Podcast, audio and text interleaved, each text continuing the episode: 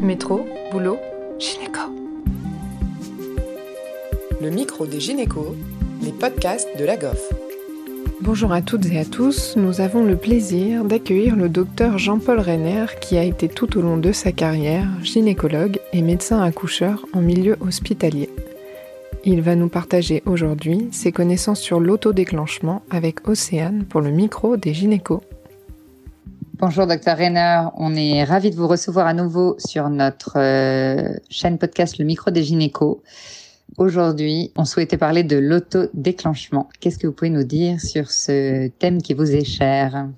Quand on parle de, déclenchement, d'autodéclenchement, euh, les gens souvent euh, regardent avec un, air un petit peu bizarre en pensant là encore que normalement tout ça c'est une ça ne dépend pas du tout de la femme, elle est pas du tout dans le coup, c'est le bébé qui décide, ce sont les hormones, etc. Alors c'est vrai que le déterminisme de l'accouchement c'est un, un, élément qui est très important puisque c'est ce qu'on m'avait confié comme euh, comme enseignement à, à l'université euh, Versailles 51 en Yvelines pour le département de, de maïotique. C'est quelque chose qui est en fait très mal connu, enfin qui reste très mal connu, euh, parce que la période du terme est caractérisée par l'assemblage de, des facteurs qui peuvent tous être impliqués dans le démarrage du travail. Le problème, c'est que ça reste très flou, mais on lui reconnaît quand même un caractère multifactoriel. Hein, y a pas, on n'a pas trouvé l'hormone qui déclenche. Euh, et d'ailleurs, quand on fait des déclenchements médicamenteux, on s'aperçoit qu'effectivement, on ne possède pas tout. Hein. Le problème, c'est que des études ont été faites, elles concernent des, des domaines isolés, hormonaux, oestrogènes, ocytocine, prostaglandine, adrénaline. Euh, le problème est que leur intervention, pour la plupart, est plus significative au cours du travail, mais pas obligatoirement dans son initiation. Hein. Donc euh, voilà, le problème, c'est que dans des circonstances physiologiques, les, conditions sont réunies euh, et de plus en plus favorables lorsqu'on se rapproche de la période du terme. Hein, reste à, à, déterminer ce qui déclenche la, la répétition et l'évolution des contractions. Donc, en fait, l'autodéclenchement, c'est un phénomène qu'on peut observer de façon quotidienne, puisque moi, je me suis intéressé à ça tout bêtement et très, très, très simplement par le fait que lorsque j'ai commencé mes études, je voulais voir et faire beaucoup d'accouchements, et donc j'ai cherché à savoir à quel moment euh, il était plus opportun de prendre ses gardes. J'ai donc fait la, la répartition euh, des accouchements de, du, du, service dans lequel j'étais euh, dans la semaine. Et c'est là que j'ai découvert que d'une façon extrêmement euh, extrêmement constante, eh bien, il y avait deux grands pics. Le minimum absolu, c'était le dimanche. Et puis, il y avait un pic le lundi et un pic le samedi. Donc, en quelque sorte, les femmes qui, ou bien voulaient éviter le dimanche et accoucher le samedi, et celles qui n'avaient pas réussi le phénomène, en fait, qui s'étaient retenues d'accoucher le dimanche et accoucher le lundi. Et ce sont des, des, des éléments qui m'avaient beaucoup intéressé. Et heureusement, euh, une dizaine d'années plus tard, quelqu'un a fait une étude sur cette fois-ci 8 millions de naissances dans le monde entier en plus. Moi, je l'avais fait sur sur 500 et les, on retrouvait les mêmes éléments. Alors tout ça, bien évidemment, a été complètement perturbé par le, les déclenchements médicamenteux et c'est beaucoup plus difficile à l'heure actuelle à observer. Mais on se rend compte aisément que, bien évidemment, la femme intervient dans le dans le déclenchement de de son accouchement, mais qu'elle n'en a pas véritablement euh, conscience. Et pourtant, il est bien évident que on sait très bien qu'il y a des dates qui sont évitées ou des dates choisies en fonction de, de l'histoire des femmes. Et puis aussi, bêtement, euh, pourquoi fait-on les césariennes euh, au minimum huit jours avant la date du terme hein, bah, Tout simplement parce qu'on sait très bien que si la femme sait qu'on doit la césariser le lendemain, elle se déclenche dans la nuit. Hein, donc voilà, tous ces éléments nous montrent qu'elles ont une activité. Alors, la question reste, euh, qu'est-ce qui déclenche l'accouchement? Alors, il y a un grand nombre de réponses fournies. Alors, c'est vrai qu'il y a eu tout un tas d'études qui ont été faites. Euh, même moi, j'ai repris le, le, le, clair de lune, enfin bref, tout, toutes ces idées qui flottent encore dans, dans l'atmosphère euh, et qui déterminent encore une fois une influence extérieure dans, dans ces phénomènes. Personnellement, le seul élément extérieur que j'ai pu trouver, ce sont des variations barométriques. Et j'ai toujours conseillé à tous les accoucheurs d'avoir un, un, baromètre enregistreur pour savoir à quel moment ils seront beaucoup moins libres euh, que les autres jours. Et du coup, c'était quoi le, le, la limite du baromètre? À la limite du baromètre, bah, c'est pas très compliqué en fait. C'était euh, c'était pas forcément un chiffre, euh, c'était une tendance. D'accord. Donc à chaque fois qu'il y avait une baisse de la pression euh, barométrique, il y avait plus d'accouchements. Ok, super. En ce qui concerne le- la pleine lune, donc euh, je l'ai fait avec le, le- le jour même. euh, je l'ai fait sur des périodes plus étendues autour et il n'y avait rien de véritablement euh, significatif. Donc finalement, il n'y a pas plus d'accouchements les soirs de pleine lune, euh, contrairement à, à ce qu'on dit classiquement. Voilà. Alors, le problème, c'est que bien entendu, ça peut être perturbé par le fait que la femme sait que la pleine lune peut déclencher son accouchement et que dans une certaine mesure, elle va euh, amener tous les éléments qui vont permettre ce déclenchement. Euh, Donc ça aussi, c'est quelque chose qui est, assez intéressant. En fait, hein, la question donc reste qu'est-ce qui déclenche l'accouchement? Et, ça, c'est quelque chose qui euh, qui est là encore, j'ai revu récemment un petit peu les, attitudes et de plus en plus, on admet que le- les activités musculaires sont des éléments importants puisque on part en fait de quelque chose qui existe, qui est la contraction de, de, de fin de grossesse et euh, cette contraction qui a des caractéristiques particulières, mais qui n'a pas cette capacité de se reproduire régulièrement ou alors sur des périodes extrêmement courtes, eh bien, on peut assez facilement la faire évoluer. Et il est pour moi pas exceptionnel qu'un certain nombre de femmes percevant de façon beaucoup plus importante leur contraction de fin de grossesse se disent subitement, mais je suis peut-être en train d'accoucher et que simplement cette prise de conscience va faire qu'elles vont utiliser leur, euh, ou en tout cas modifier un certain nombre de choses dans leur comportement qui va favoriser ensuite cette éclosion. Alors c'est vrai que je ne pense pas qu'il y ait beaucoup de gens qui ont eu cette euh, cette idée, hein, euh, mais dans le service où, où j'exerçais, je participais aux, aux préparations à l'accouchement et à un certain moment, eh bien j'ai fait des, des propositions d'autodéclenchement à des couples qui suivaient cette cette préparation. Alors la base, bien entendu, c'était le, vol- le volontariat et surtout la motivation, parce que un certain nombre de femmes ont voulu voir si ça marchait, et quand ça marchait, eh ben elles arrêtaient tout. hein. Donc euh, voilà, il fallait véritablement se dire non, je fais ça parce que je vais accoucher.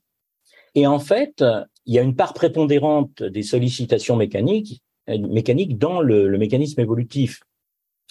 Euh, il faut comprendre en regardant la forme de l'onde contractile euh, que tout simplement elle est dictée par le principe du recrutement de 1 vers 2, c'est-à-dire que une cellule musculaire se contracte, contamine deux autres qui à leur tour ont contaminé, etc.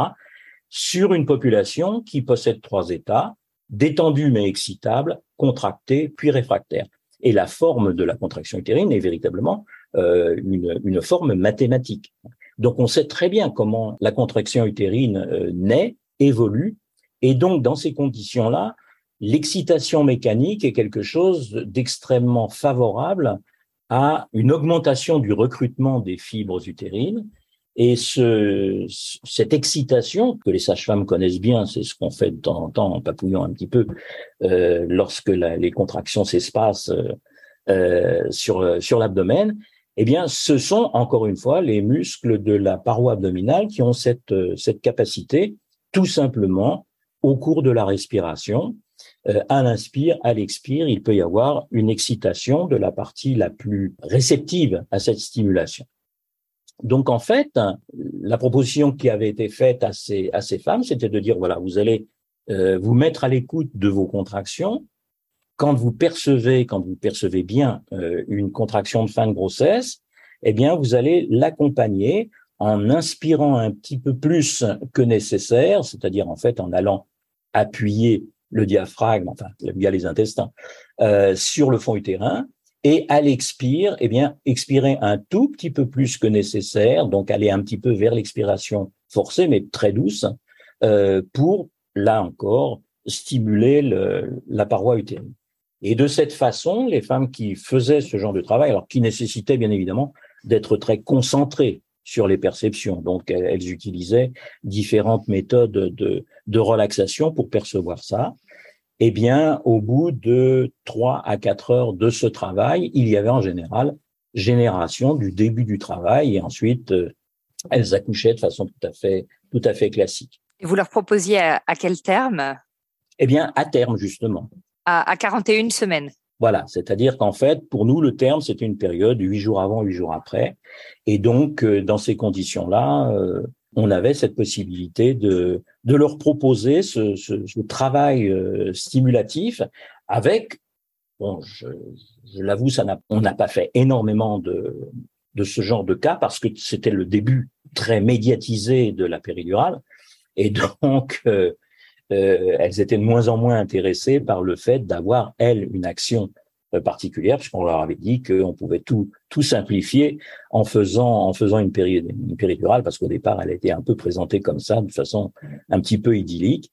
Mais disons que sur euh, la quinzaine de cas qui ont accepté et qui ont fait des, des autodéclenchements, euh, on n'a pas eu d'échec, euh, en tout cas de démarrage, puisque quelques femmes, je crois qu'il y en avait trois, en fait, ont arrêté le, phénomène en disant ah mais ça marche. Et oui, mais peut-être finalement que je préférerais accoucher demain. Euh, donc voilà. Et ça m'a aussi appris qu'on pouvait arrêter ces contractions de la même façon. Et là encore, dans, dans, les histoires d'accouchement, on, peut repérer un certain nombre de phénomènes qui subitement bloquent les activités. Et c'est très intéressant justement de, de, de voir toute l'importance, euh, tout le rôle qu'elles ont dans, dans, dans ce travail. Et il est bien évident que, là encore, euh, celle qui se sera préparée à l'accouchement en laissant descendre ce bébé, qui souvent est déjà engagé alors que le travail n'a pas commencé, eh bien, va avoir beaucoup plus de facilité à, à aboutir euh, à l'expulsion sans aucun, sans aucun problème. Et oui, c'est vraiment intéressant.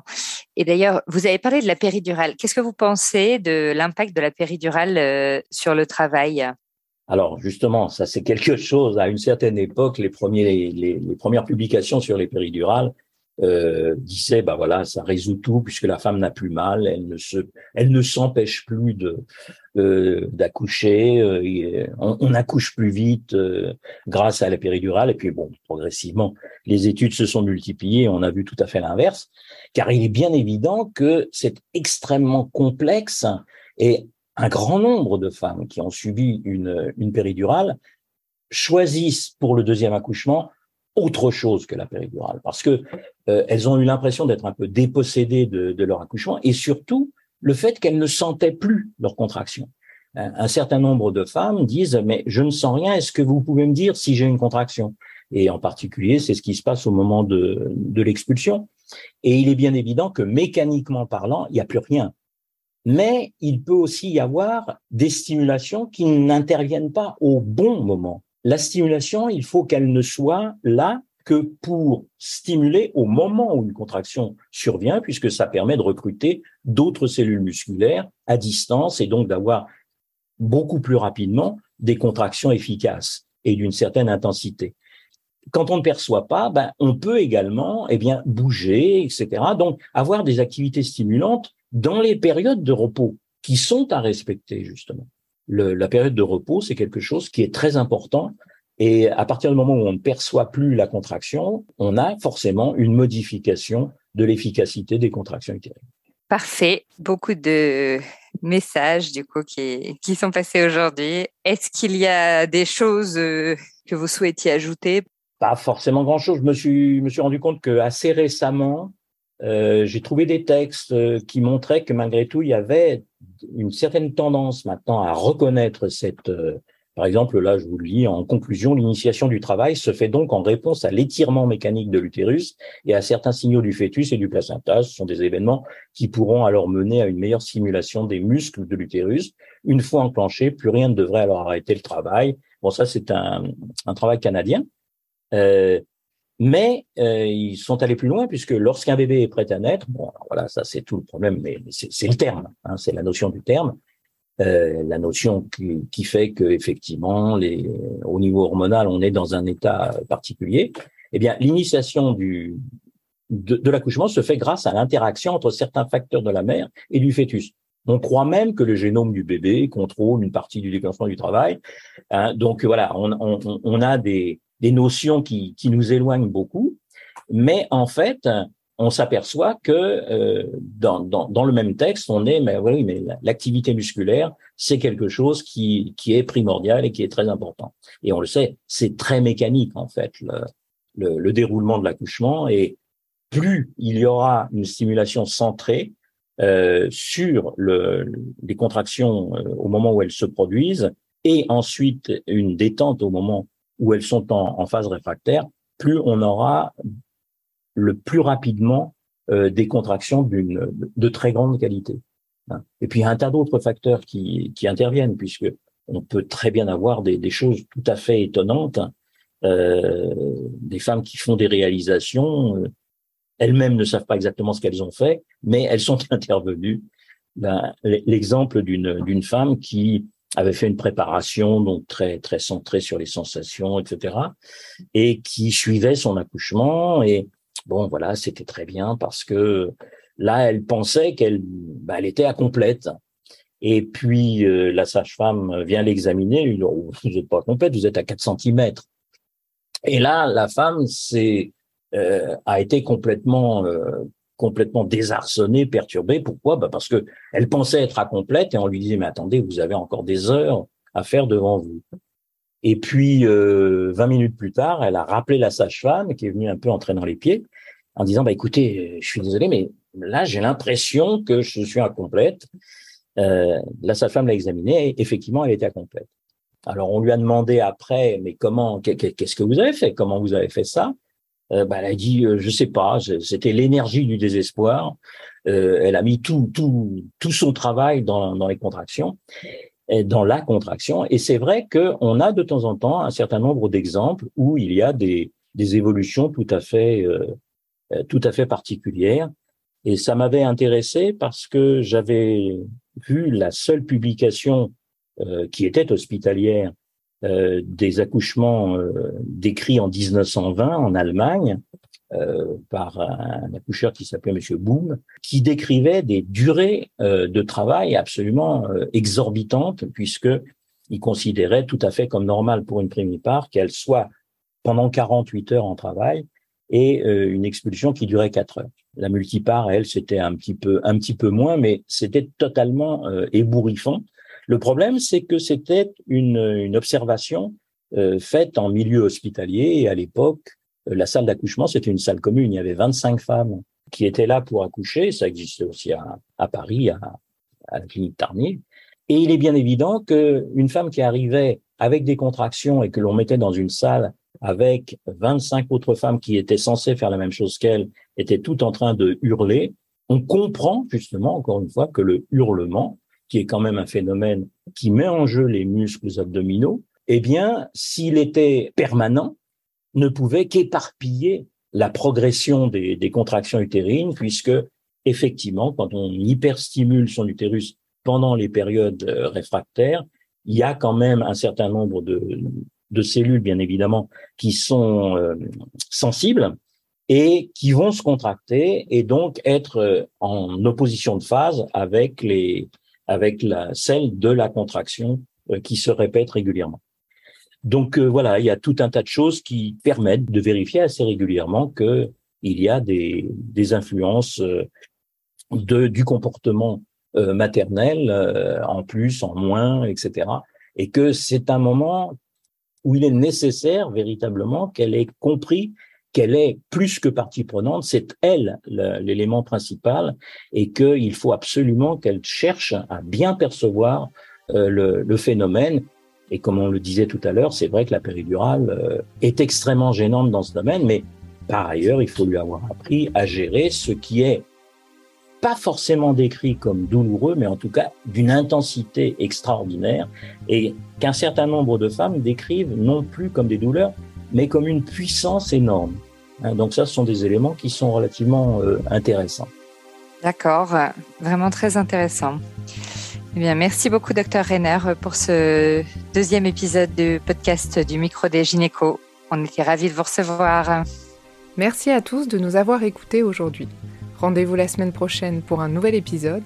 Vous retrouverez toutes les ressources et références de ce podcast dans la description et surtout, N'hésitez pas à vous abonner à la chaîne, à lui accorder 5 étoiles, voire même à en parler autour de vous. Métro, boulot, gynéco.